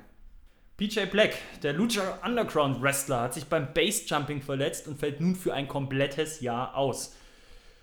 Ist jetzt nicht sein erster Unfall im Bereich Bassjumping. Vor einigen Wochen hatte er schon mal einen Unfall ähnlicher Art, nachdem ihm ein Finger wieder angenäht werden musste und er sich Bein und eine Hand brach. Alter. ja, die WWE macht Werbung in eigener Sache. Der FC Bayern, Chelsea London, die Pittsburgh Penguins, die den Stanley Cup gewonnen haben, die Golden State Warriors. Genau, die waren's. Die haben einen. ich dachte, kommt noch was, aber war Nee. nicht. Die haben einen WWE-Titel geschenkt bekommen. Ich, mich würde es mal interessieren, wie der beim FC Bayern München. Äh, mit Bayern-Logo. Ja, schon, aber wo der steht, ob der irgendwo liegt Bei oder Uli Hoeneß auf dem Schreibtisch. um die Hüfte. ja, genau. WWE 2K18 wurde angekündigt. Es erscheint am 17.10. für PlayStation 4 und Xbox One. Eine Version für den PC wird Anfang 2018 folgen und auf dem Cover wird niemand Geringeres als Seth Rollins zu sehen sein. Motto ist Be like no one. Und weil wir das doch vorhin im Vorgespräch hatten, ich glaube nämlich tatsächlich, dass es nicht mehr für die alten Konsolen erscheint, weil in der Ankündigung, ich habe es mir deswegen extra aufgeschrieben, PlayStation 4, Xbox One und PC dann Anfang 2018. Wenn die schon das da rausbringen würden für, dann hätten sie das in der Ankündigung auch gesagt. Also ich glaube, das kommt nicht mehr für die alten Konsolen raus. Da muss ich mir eine neue kaufen. Ja, Aber weißt du was? Für WWE würde ich es echt machen. na du wieder. Und dann kriegst du da so ein. Ja gut, für dich wäre das dann aber zumindest grafisch ein richtiger Sprung. Für Eben, dich, dich würde es dann wegblasen, weil du sagst, boah. Aber ich würde mir denken, oh, wieder die gleiche Suppe. Hohn und Spott gab es für die WWE. Für das Great Balls of Fire Logo. Hast du gesehen? Die zwei Eier. Und der Feuerschweif sah ein bisschen Eindeutig aus. eindeutig aus. Sagen wir nochmal, das Logo ist ein Schwanz. Mit einem. Sascha Banks hat auch bestätigt, wurde gefragt von einem Fan. Ist- Jetzt bin ich ja gespannt, wie geht's weiter? Und was hat sie gesagt? Ja, hast recht. äh, Jerry Lawler mischte sich dann auch ein und hat er geschrieben, der Pay-Per-View heißt ja nicht Great Balls of Fire, sondern Great Balls of Fire. Ja, die Betonung liegt auf Fire. Ah, Da ist natürlich, aber ich freue mich schon aufs Intro. Wenn es dann heißt, WW presents Great Balls of Fire. ja, Göttlich. Wahnsinn. Oh Mann, ey. Dann mobbt er doch jetzt seine ganzen Mitarbeiter, der Vince. Buff Bagwell hat verkündet, dass er seine Karriere 2018 beenden wird. Du jetzt so, was, Buff Bagwell, der wrestelt noch? Ja, ja, tut er. Hat er jetzt auch bei der WXW, bei Superstars of Wrestling gemacht. Naja, dafür geht er nochmal in seinem 28. Karrierejahr auf eine letzte große Abschiedstour. Buff Bagwell also vielleicht bald auch in deiner Stadt. Die Frauen werden sich freuen. Ja. Aber diese Sache muss man teuer für bezahlen für den jungen Mann, äh, alten Mann. Die neue Generation ist gesichert. Mustafa Ali ist zum zweiten Mal Vater geworden. Kurt Hawkins ist auch zum ersten Mal Vater geworden. Und noch ein Baby, denn Wolfgang Xander Hardy, der zweite Sohn von Matt und Ruby Hardy, Ravy Sky, Ravy heißt die. sagte ich, feierte am 8. Juni sein In-World-Debüt. Geil, oder? Witz. Und den hatte ich mir sogar notiert. Witz hat er gemacht. Super. Ja, komm, geschenkt. Danke. Die Leute freuen sich. ah, jetzt siehst du, jetzt wollte ich probieren, bei der nächsten Kurznachricht einen schönen Übergang zu machen auf deinem In-World-Debüt-Witz. Ah, ja, das schaffe ich nicht. Bin ich nicht gut genug. Oder ist es warm genug? Äh, zu warm dafür. Ja. Naja, egal. Oh, das, ey, ich fließe ja auch und ich merke ja auch, wie die Worte aus dem Mund platschen, weil sie nicht mehr richtig rauskommt, weil sie weil es so warm ist. Naja, John Cena feiert am 4. Juli bei SmackDown Live seine Rückkehr. Werdet ihr alle mitbekommen haben und fortan soll er jedoch als Free Agent sowohl bei SmackDown als auch Raw auftreten. Wie glaubst du, wird das aussehen? Dass er irgendwann mal alle Titel hält? Ja, muss das Ziel sein, klar. Was? Also ich, Leute, ich schwimme hier gerade echt weg. Es ist so scheiße heiß. Ja, okay, komm, dann machen wir weiter. Ja, brauchst weiter. ja nichts zum John zu sagen. Der guter Mann. Soll alle Titel kriegen, die er möchte. Sollen alle haben, die er braucht, die er tragen kann. Die WWE hat jetzt eine Social Media Police eingeführt und diese soll verhindern, dass junge Talente Opfer von Hackerangriffen werden. Der Grund ist ja bekannt. Ich sag nur Paige und Charlotte, die ganzen anderen Mädels. Superstars sollen gezielt Tipps bekommen, wie sie Hackerangriffe in Zukunft verhindern können. Das Witzige ist, man kann sie danach auch gut bestrafen. Ne? Das heißt, hey, wir haben dir gesagt, das und das darfst du nicht. Wenn du es doch machst, Ja, das ist wahrscheinlich. gibt's Fettschelle. Was sind das schon für Tipps? Wissen die wahrscheinlich selber. Mach keine Pornos von dir. Ja, und bitte dein Passwort nicht bloß 1, 2, 3, 4 nennen. Solche Sachen. Alexa Bliss und Nia Jax werden Teil der nächsten Total Divas Staffel werden. Alexa Bliss? Ja. Ja, das ich doch ein. was? Was? Nicht mehr dabei ist hingegen Rennie Young. Oh, schade. Na, Einen Tod muss man sterben, ne? Ja, das stimmt. In ein paar Wochen sollen schon die Dreharbeiten beginnen. Den Universal Championship soll es ja noch geben. Habe ich gehört? Wer, echt? Ja. Ich dachte, der, der Continental Title ist der höchste Titel bei Raw momentan. Ach, echt? Ach komm, der Witz ist scheiße. Mach Ja, weiter. stimmt. Also Brock Lesnar tritt ja bei Great Balls of Fire gegen Samoa Joe an. Und laut aktuellen Planungen soll er den Titel tatsächlich noch bis WrestleMania 34 halten dürfen und dann gegen Roman Reigns verlieren. Die Stationen, die er noch durchlaufen darf, oder die Leute, die er besiegen darf, sind wohl noch Braun Strowman, Seth Rollins und Finn Balor. Ich finde es scheiße, weil vorhersehbar. Und da ist er auch nie. Brauche ich nicht, finde ich scheiße. Wahre Worte, Bruder, wahre Worte. Danke. Bei der echten Wyatt Family geht es auch gerade heiß her. Bray Wyatts Ehefrau Samantha hat die Scheidung eingereicht, nachdem sie herausgefunden hat, dass Wyatt sie mit Jojo betrügt. Wyatt versucht nun gerichtlich zu erwirken, dass seine noch-Ehefrau in der Öffentlichkeit nicht mehr darüber reden darf, denn das wäre ja ein Imageverlust für ihn. Äh, Jojo ist scheiße heiß, ich verstehe. ähm, nein, Dann wäre ja jetzt das Falsche für dich. total verwerflich. Natürlich. Ja, aber jetzt äh, so eine heiße Frau, jetzt noch hier zusätzlich bei dir, das kann sie nicht vertragen, Kevin. Das wird, da würdest du aber mit einem äh, Hitzschlag vom Stuhl fallen. Ja, nee. Bei der Jojo reiße ich mich am Riemen. Dann nimmst du dir nochmal ein Küchentuch mehr, um dir den Schweiß aus dem Nacken zu wischen. Ah, die Jojo. Immer gern gesehen. Dalton Castle. Star von Ring of Honor. Kann sich freuen. Und auch Ring of Honor kann sich freuen, denn er wechselt wahrscheinlich nicht zur WWE und bleibt Ring of Honor treu. Mark Andrews freut sich dagegen wenig, hat sich während eines NXT-Events beim Download Festival eine Nackenverletzung zugezogen. Bisher ist noch nicht klar, wie lange er ausfallen wird oder ob er überhaupt ausfallen wird. Oh, ich hoffe nicht. Da ist der Nacken hoffentlich nicht in tausend Teile zersplittert. Nein, nein, nein. Kevin, jetzt ich habe noch eine News. Echt? Ja. Wir wollten noch die Page bringen. Ach so, die Page. Wollten wir eigentlich gar nicht mehr erwähnen. Dann komm, hau raus. Aber die soll ja jetzt anscheinend doch wieder zurückkehren zur WWE. naja, okay, dann soll sie mal machen. Jawohl. Kevin, das haben wir hier hoch motiviert, uns durch diesen News-Teil gecatcht. Das war doch geil. War mega. Wollen wir jetzt in den vergnüglichen Teil gehen? Den vergnüglichen Teil. Mhm. Ist nur vergnüglich für mich, oder? Ja, werden wir Du sehen. wirst gegrillt. Jetzt kommt die Fragerunde. Rätselspaß. Rätselspaß mit Kevin und Stefan. Stefan, are you ready for Rätselspaß? Die voll Rätselspaß. Was ist denn das für ein Schwachsinn? Ja, bist du ready oder nicht? Ach, geht so, hau mal raus. Also gut, wir spielen wieder Wrestling Jeopardy. Ich stelle dir jetzt drei Antworten und du stellst mir die Frage, die passende am besten dazu.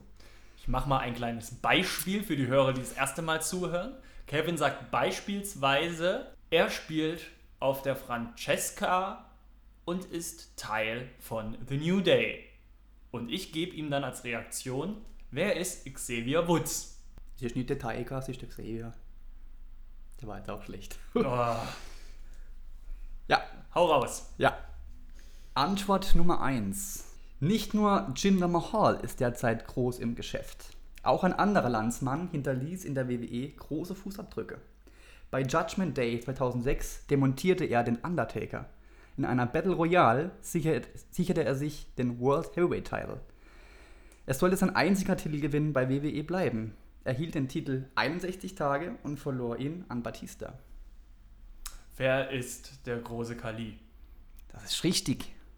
Okay, die war einfach. Das war recht einfach, gell? Den fand ich auch mal ganz schrecklich. War übel, gell? Also, oh, wie war denn die Geschichte? Der hat mal jemanden umgebracht im Ring, gell? Also versehentlich ist jemand gestorben in Indien bei einem Match. Die Story kenne ich jetzt Das nicht, war noch vor aber seiner WWE-Karriere, aber ich will jetzt hier auch nicht irgendwelchen Schwachsinn reden. dann schneiden wir das besser raus. Yeah, bleibt Nee, drin. nee, bleibt drin. Zweite Antwort. Wird vielleicht ein bisschen schwieriger.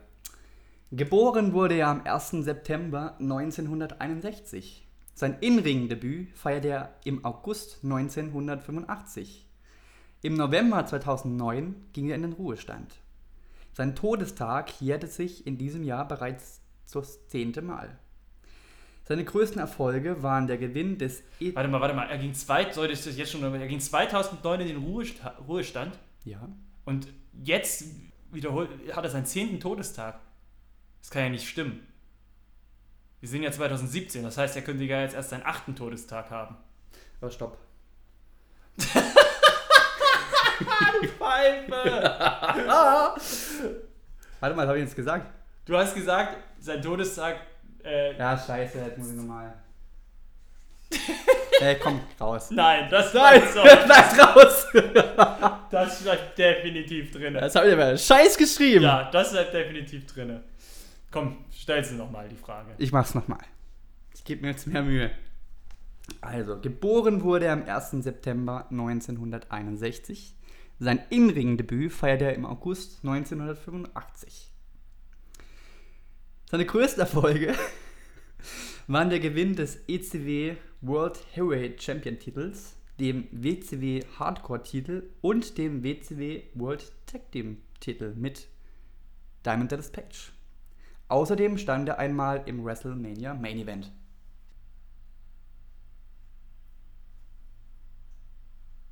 Das weiß ich. Ah, ist ganz einfach. Das weiß ich.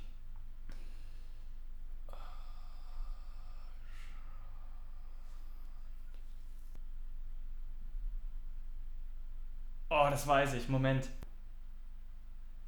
Ach ja, logisch. Äh, Bam Bam Bigelow, gell? Ja. Ja, klar. Genau. Wer ist Bam Bam Bigelow? Genau, Klar. richtig, ja. Lawrence Taylor, gerade gegen den Footballer. Ja, Das haben stimmt, ich habe gerade überlegt, wie, was, Main Event, das war ja kein, das war ja, das war ja ein dummes Main Event. Das ging ja, Absolut. das war ja, da haben ja alle so geschimpft, ne? ja.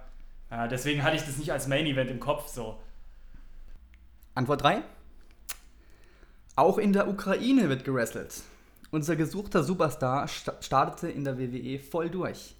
Er durfte sogar gegen The Game Triple H bei der Survival Series um den WWE Championship antreten. Doch sein Push war nur von sehr kurzer Dauer. Sein größter Gewinn sollte in Anführungsstrichen nur der Gewinn des WWE Tag Team Championship mit Santino Marella werden. Ja, ich weiß genau, wer es ist. Ich weiß nur nicht, ob ich. Nee, Ivan Koslov, nee, wie hieß er? Da gab es ja mal einen russischen Wrestler in der. der, der, der hatte doch auch. Der hatte auch so einen, so einen schnittigen Haarschnitt. stimmt. ist er, Ich, ja. hier, wie hieß er? Ja, warte, warte, warte. Koslov. Koslov. Reichs. Okay, wer ist Koslov? Wladimir. Wladimir Koslov war es, genau. Wladimir Rotes Koslov. Höschen hatte der an. Richtig. Ja, ja. Hatte ich gesch- Hat nicht viel gerissen. Ja. Schade für ihn. Ja, cool. Waren, waren, waren coole Fragen. Ja? War coole Fragen, klar. Schön auch von der Dings. Ich ärgere mich ein bisschen. Bam Bam Bigelow hätte ich gleich wissen sollen, weil das war. Na gut, da hatte ich aber auch irgendwie einen Fehler eingebaut. Das ist, das Ja, das hat bisschen komplett rausgebracht. Das, das, ich- das war der Grund. Das war der Grund. Halt, Ja. Halten wir es fest. Das genau. Und ich würde sagen, wenn Stefan, wir, drei Punkte. danke. Äh, wenn wir, ich würde sagen, mit dieser Stimmung gehen wir dann jetzt auch in die Klassiker. Unbedingt. Klassiker noch einmal geschaut. So, es wird wieder Zeit für unseren Klassiker. Wir reisen zurück in das Jahr 2001, 7. Januar, Guilty as Charged 2001, ECW. Im Hammerstein Ballroom New York vor 2500 Zuschauern, Stefan. Mhm. Es war ein TLC-Match um den ECW World Championship-Titel. Steve Carino gegen Sandman gegen Justin Credible. Es war nicht nur ein TLC-Match, es war sogar ein TLCZ-Match. Es war ja ein Tables, Ladders, Chairs and Canes-Match. Was ja die bevorzugte Waffe von dem Sandman ist. Ja, letztes Pay-Per-View der ECW war das. Und man hat ja gesehen, ne, das ist ja das, was Paul Heyman immer gesagt hat. Wir sind zu klein, um zu verdienen und zu groß, um das halten zu können. Ähm, die ECW 2500 Zuschauer ist eine Ansage. Ne? Normalerweise müsstest du meinen, ja, okay, gut gewirtschaftet kommt man da durch, aber naja, das war scheinbar ein bisschen hier und da das Problem. Match war nur 13 Minuten 20 lang, recht kurz. Wie fandest du es? Erstes Gefühl? Ich weiß nicht, ich konnte da nicht so viel investieren, weil ähm, ich die Herrschaften äh, nicht so gut kannte. Klar, den Sandman kennt man, aber ich war emotional nicht so drin, muss ich sagen. Steve Corino ist doch jetzt auch Trainer im Performance Center. Ist gut möglich. Ja, oder irgendwie sowas. Ja, aber darum geht es ja nicht. Sind wir bei den Klassikern meistens nicht. Ne? Das ist ja immer nochmal Rückblick. So rein vom Match her. War schon eine coole Nummer. Ja? Wobei ich sagen muss, das Money in the Bank leider Match hat mir um einiges besser gefallen. ja? Ja. Okay. Ja, gehen wir mal drauf ein, ne? Also, zu Beginn hat ja der Sandman erstmal einen kräftigen Schluck vom Bier genommen, was ich schon mal ziemlich cool fand, kann man machen. Würde man in der WWE heute so nicht mehr sehen. Da gibt es ein Lightbier. Da gibt es ein, genau, Bud Light. Ja, es, es gab einige richtig coole Aktionen. Da kannst Das du stimmt, sagen, ja. was du willst. Das Ne? Es ging ja los mit diesem Leiter Leapfrog von Credible gegen Corino vom Turnbuckle. Dann hattest du danach gleich Corino holt Sandman mit einem Kendo-Stick von der Leiter. Leiter stürzt um und trifft Corino auf den Rücken, was ja auch ziemlich cool war, weil es, glaube ich, nicht so beabsichtigt war, aber es hat sich sehr gut im Matchfluss eingereiht. Corino und Credible schlagen auf die auf dem Boden liegende Leiter, sodass die dem Sandman voll in die Eier knallt. Keine schöne Aktion, aber Great was Balls of Fire! was gemacht werden muss, muss gemacht werden. Dann der Irish Whip äh, über die Ringseile nach draußen durch den Tisch, wo der Sandman richtig reinknallt, wo dann das erste Mal noch die Easy Dub-Rufe kamen. Dann hatten wir diesen Drop Tower von Corino gegen Credible auf dem Stuhl drauf mit dem Gesicht, großartig. Du hattest den Suplex von Sandman gegen Corino auf eine Leiter, die gegen die Ringseile gelehnt war. Dadurch, dass du die halt gegen Ringseile lehnst, eine etwas gefährlichere Aktion ist, als wenn du sie gegen das feste Turnbuckle lehnst. Eine nicht so berechenbare Aktion. Wir hatten Credible, wie er von Sandman vom Apron durch den Tisch geschleudert wird. Einfach durch den Tisch durchgeschleudert. Keine schöne Aktion, einfach nur Schaden. Auch cool. Sandman klettert die Leiter hoch. Diese bricht aber einfach so unter ihm zusammen, was ja auch eine witzige Sache war, weil das alles so Elemente waren, wo ich das Gefühl hatte bei diesem Match, da war sehr viel dabei, was nicht geplant war, aber äh, dadurch ziemlich cool war. Dann hatten wir den Dropkick von Credible gegen die Leiter, auf der Corino stand. Wir hatten Sandman, wie er von der Leiter im Ring in einen Tisch außerhalb des Rings gezogen wird. Auch so eine Haut drauf Aktion, völlig unästhetisch, aber eben für das, was es da ist, nämlich ein TLC-Z-Match bei der ECW, absolut angebracht und auch zeigt auch, was das für ein Ring-Stil ist, nämlich ein komplett anderer als den, den du heutzutage eben bekommst im polierten WWE-Produkt. Francine zeigt am, außerhalb des Rings einfach mal eine Hurricane Rana gegen den Sandman und du denkst, krass, ne? Dann sind wieder alle im Ring, Corino Credible auf der Leiter, Sandman kommt mit seinen Kendo-Sticks, schlägt beide runter, Corino und Credible fallen anschließend von der Leiter durch einen Tisch. Sandman nutzt das, holt sich den Titel und wird vierfacher ECW-Champion. Das war so das Finish. Großartig. Brutal. Hier und da eine schöne Aktion. Spektakulär. Und es wirkte wirklich auch teilweise improvisiert und hat einen guten Matchfluss. Und klar, das kannst du nicht länger als 30 Minuten durchziehen. Ich glaube, das ist, das hätten die auch nicht gestemmt in der Form. Deswegen 13 Minuten 20, richtig geil. Und richtig geil wurde es ja dann auch am Schluss, wo man dann nochmal so ein bisschen die Essenz der ECW gesehen hat. Am Schluss gab es ja noch diese, diese, klar, diese Respektbekundung, Verbrüderung, äh, aber dann kam Rhino und hat den Sandman gegort. Daraufhin gab es ein ganz kurzes Titelmatch zwischen den beiden, weil was hat Rhino im Sandman gesagt? Ja, ja, tut seiner Familie was an, wenn es hier nicht kommt. Also so richtig geile Ebene, ne?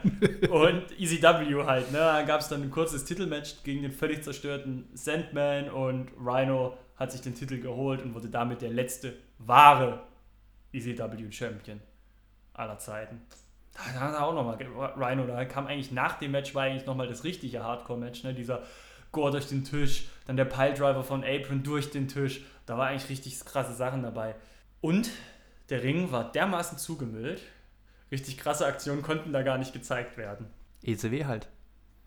Müssen wir mal häufiger in die Klassiker einbringen. Ja.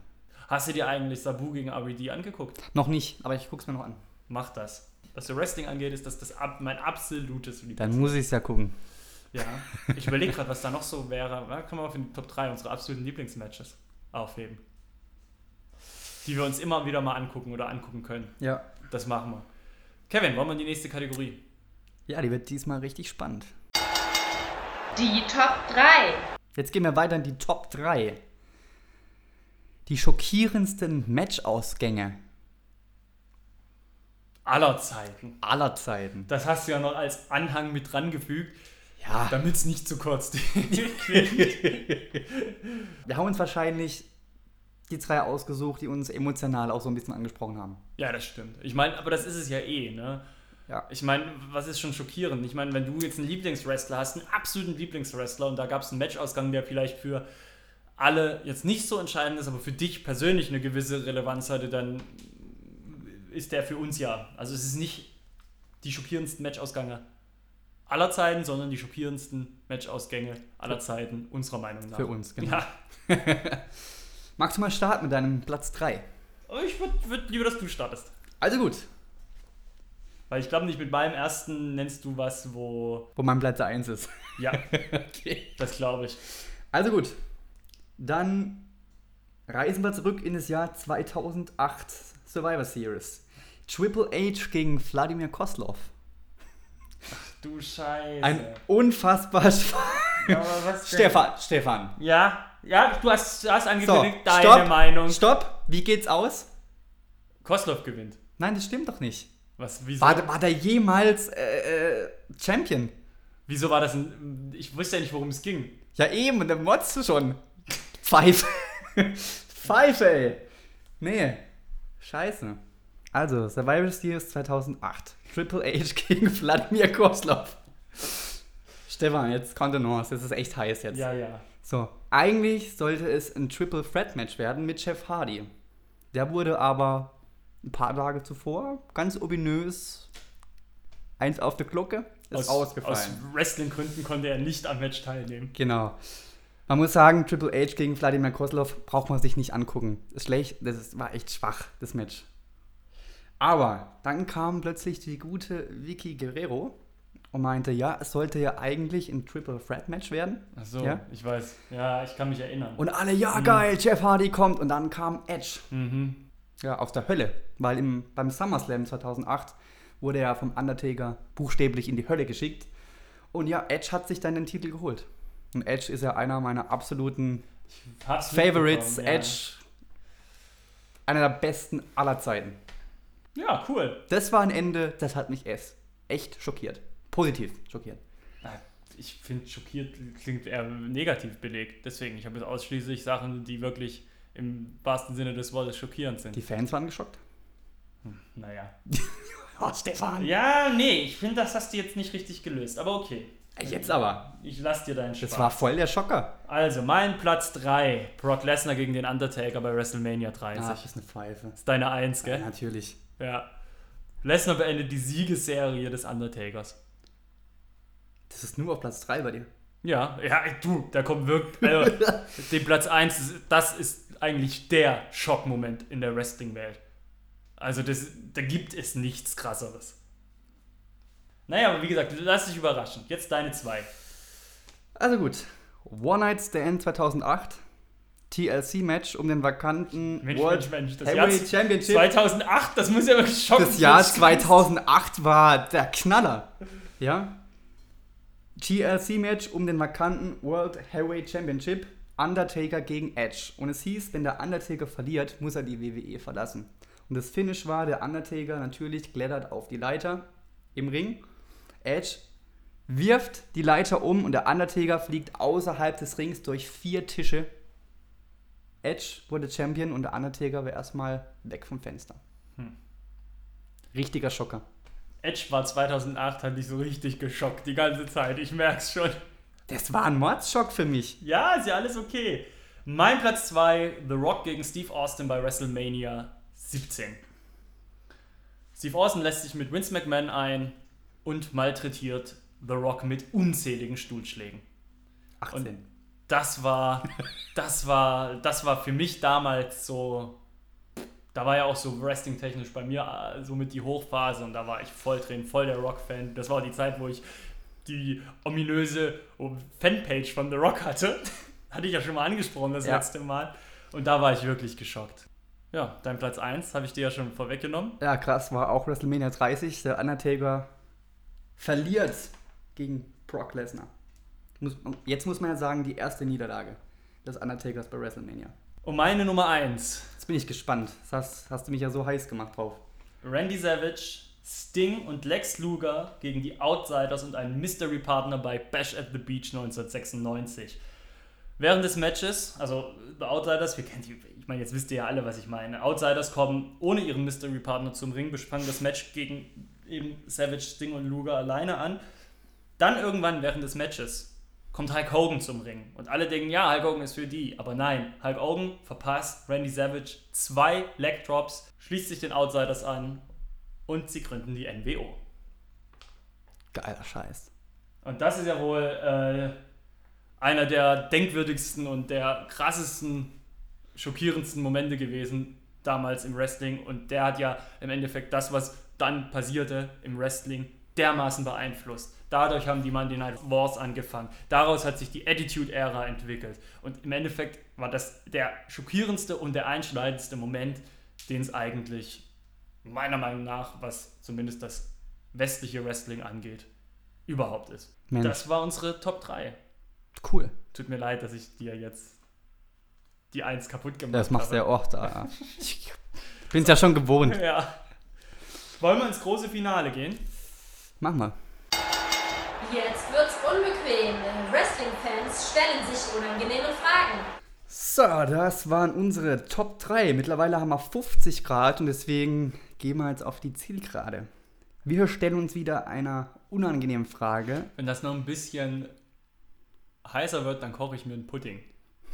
wow, Stefan. Den hast du dir aufgeschrieben, ne? Nee, der Ja. ist mir gerade gekommen. Unfassbar. Während der Pause. Ja, dann stell doch mal deine unangenehme Frage. wollt- Haben Sie eine Geschlechtskrankheit? Ich wollte jetzt auch noch ihren blöden Spruch druck- Kann sie drücken. nicht, kann sie nicht. Doch. Kann sie nicht. Noch heißer wär's nur noch, wenn die Jojo da wäre. Oh, Oh, das nein. so, ah. So billig, okay. Die unangenehme Frage lautet diesmal: Würdet ihr krasse Spots über die Gesundheit der Superstars stellen? Stefan, würdest du? Oh, überlegt. Ja, das ist das erste Mal, dass ich mir keine Antwort zur Frage aufgeschrieben habe oder beziehungsweise mir im Vorfeld meine Notizen gemacht habe. Schwierig. Ist, man macht ja jeder, was er. Also, ich sag mal so, nee, also wenn. wenn reflexartig sagst du ja natürlich nicht. Natürlich ist die Gesundheit wichtiger als das, was der, das, was der Wrestler im Ring zeigt. Aber auf der anderen Seite sind es erwachsene Menschen. Stuntmen machen ja auch gefährliche Sachen und wissen dann, was sie da tun und, und, und ähm, gehen das Risiko ein, sich zu verletzen. Ich meine, im Endeffekt gehst du ja, wenn du, wenn du eine Fußballmannschaft auf, aufs Feld schickst, dass die nichts kann und, und stellst sie gegen eine Mannschaft, die was kann, dann ist ja die Gefahr auch, dass die sich da vielleicht verheben oder sonst was, keine Ahnung. Also am Ende des Tages muss es, muss jeder Aktive für sich selber entscheiden, was er bereit ist zu leisten und ob er auch bereit ist, seine Gesundheit aufs Spiel zu setzen für eine krasse Aktion. Deswegen würde ich da im Vorfeld nicht sagen, ich stelle es da drüber. Natürlich will ich nicht, dass sich jemand verletzt. Und wenn ich weiß, okay, wenn er das macht, dann wird er sich auf jeden Fall verletzen, weil er das nicht kann, richtig oder so. Dann würde ich auf jeden Fall sagen, nein, mach's nicht. Das ist, da ist mir die Gesundheit wichtiger als Fan, als die Aktion. Aber ansonsten, wenn jemand meint, er könne und er wolle eine gefährliche Aktion zeigen, die seine Gesundheit gefährden könnte, und er ist sich dessen bewusst und er will das Risiko eingehen, dann soll er es machen. Wenn es dann schief geht. Also ich rede ja auch nicht von Aktionen, die, die völlig geisteskrank sind. Also ich rede ja wirklich von Aktionen, die, die ein kalkuliertes Risiko haben, ne? wo du sagen kannst, okay, es, es besteht ein Restrisiko und das ist auch gefährlich, es ist auch gefährlicher als das, was wir sonst tun, aber wir bereiten das entsprechend vor. Wir, wir machen die Maßnahmen und die Maßnahmen. Wir wissen, dass der Athlet, der dieses, diese Aktion ausführt, dazu auch in der Lage ist und lassen das nicht jeden machen. Also das ist ganz, ganz entscheidend. Auch entsprechende ärztliche Versorgung muss vor Ort gegeben sein, auch im Vorfeld schon gegeben sein. Das ist natürlich klar. Genau, wir reden ja von krassen Spots. Ja, ja, klar. Zum Beispiel äh, Shane McMahon springt von der Zelle runter. Ja. Da braucht es halt, finde ich, einen roten Rahmen. Ga- Ganz genau äh, wissen, was mache ich, ist es möglich. Nicht einfach, ah du, ich habe eine Idee, lass mal machen. Wirklich dem Bewusstsein, was man macht und nicht einfach, ist eine geile Idee, machen wir. Ja, das Risiko so gut wie möglich minimieren. Du hast ja dann so einen wie Mick Foley und da hatte ich aber im Laufe seiner Karriere oft das Gefühl, dass er Dinge nicht unbedingt kalkuliert tut, sondern er tut sie einfach. Ja, Und das sieht man ja seinem Körper auch an. Ne? Absolut. Da fehlt ja an jeder Stelle des Körpers fehlen ja Teile. Und das finde ich zum Beispiel jetzt, das unterhält mich auch nicht. Ne? Mhm. Also ich muss jetzt auch kein Match sehen, wo tatsächlich ein Wrestler sein halbes Ohr verliert. So. Ja. Das, ist, das, das, das will ich auch gar nicht sehen. Das, das, Das unterhält mich sehen. nicht. Nee. Und äh, ah, ich glaube schon, dass es da den einen oder anderen kranken Typen gibt. meinst du? Ja, aber das ist, aber mit der Aussage und so wie wir es beschrieben haben, stellen wir uns ja nicht, stellen wir die, unsere Unterhaltung ja gar nicht über die Gesundheit des Wrestlers. Wir sagen das ja unter strengen Auflagen. Ne? Genau. Also wir, wir, wir, wir setzen ja eigentlich Regeln oder für uns Regeln oder für uns Wünsche, sagen wir es mal so, wir, wir- wir äußern ja Wünsche, die gegeben sein müssen, dann sind wir auch bereit, krasse Aktionen zu sehen. Aber wenn diese Sachen gegeben sind, dann gibt es ja auch nicht mehr dieses Gesundheitsrisiko. Dann ist es ja schon wieder etwa, dann ist es ja schon wieder minimiert und dann sagen wir ja wieder, okay, wenn das gegeben ist, ist die Gefahr, dass der gesundheitlichen Schaden nimmt, relativ gering und dann ist es okay und dann stellen wir ja dessen Gesundheit schon gar nicht mehr über die Unterhaltung. Also von dem her können wir eigentlich, um das abzuschließen, sagen, nein, wir stellen die Gesundheit der Sportler nicht über krasse, nee, umgedreht. Du weißt, was ich meine. Ja. Wir wollen ja unsere Stars so lange wie möglich sehen. Unsere Stars. Unsere Stars, ja, das ist doch so, jetzt mal ganz ehrlich. ja, also mich kotzt das schon an, dass ein Daniel Bryan nicht mehr in den Ring steigen kann. Ja, absolut. Wobei da waren es nicht die krassen Aktionen, da war es ja der komplette Ringstil. Ja. Das kotzt mich schon an. Ich glaube auch, dass in einem Edge noch zwei, drei Jahre drinne waren. Glaube ich nicht. Meinst du nicht? Hat er ja selber gesagt. Ja, gut, der ist halt auch schon, aber der, so lange war der gar nicht dabei. Bitte was? Der Edge war ja ewig dabei. Und kam er Mitte der 90er? Ja. Gut, aber der hat Stone Cold länger durchgehalten. Hm, Ja, aber der hat auch andere Matches. Also Ja. Edge mit seinen Leiter-Matches und, und Ja, äh, Elimination Chamber-Matches und Ah, hast du nicht gesehen? Hardys. Die Zum Beispiel, halten, ja. Die halten länger durch. Und Jeff Hardy immer noch voll. Ja, Und die äh, hatten ja etwa die gleiche Zeit, ihr, ihr Debüt, ne? Etwa die gleiche Das Zeit, so ja, Mitte, dann, Mitte der Ja. 90er so. Und Jeff Hardy ist ja immer noch. Springt rum wie ein junger Hund. ein Flipper. Wie ein Flipper. Flummi. Kevin, Stefan, sagen wir 60 Grad. wow. Wow, die Jojo ist jetzt da. Sagen wir 60 Grad. Oh, das ist so eklig, sag sowas nicht. Ach, sorry. Das ist so. Äh. Kevin, Stefan. Episode 17 steht auch schon wieder vor der Tür. Unbedingt. Am 16. Juli hören wir uns wieder. So ist das. Und wir haben einige Themen, ne? Wir sprechen über Great Balls of Fire. Slammiversary 15 Impact ist. Wir haben wahrscheinlich wieder jede Menge News am Start. Wieder eine coole Rätselrunde. Diesmal werde ich dann wieder gegrillt. Ein Klassiker haben wir am Start. Wahrscheinlich Lesnar-Klassiker. Hm, Hm. Schauen wir mal. Wir können ja mal ein UFC-Match von ihm als Klassiker nehmen. Ach, bitte. Der guckt schon UFC. Deine Mutter! Jawohl, Mann! Eine Top 3 haben wir auch wieder am Start. Und eine unangenehme Frage natürlich auch. Ja, vielleicht auch noch was für einen Shop. Und, das hast du vergessen, wir werden auf jeden Fall über WXW Shortcut to the Top 2017 sprechen. Auf jeden Fall. Das steht auch noch auf dem Programm. Ja, wird eine volle Ausgabe. Ich glaube, das wird mal wieder eine längere, wobei die war jetzt auch nicht kurz. Bei 70 Grad, ja, das ist, muss man uns hoch anrechnen. Ihr könnt es ja hören, wenn ihr im Pool liegt, auf den Ohren mit dem Kopfhörer. Wir müssen aber in dieser Hitzehölle aufnehmen. Alles nur für euch. Alles nur für euch. Weißt du, wir stellen eure Und- Unterhaltung über, Über unsere Gesundheit. oh, der war auch schlecht. ah. In diesem Sinne, ich würde mich an der Stelle verabschieden. Es sei denn, du hast noch einen geistreichen Hirnfurz abzugeben, Kevin. ähm, Sag jetzt nichts über liebet und vermehrt euch, keine Sag Ahnung. nichts über das Wetter, dann sag lieber nichts. Schaut Great Balls of Fire. Tschüss. Tschüss, bis dann.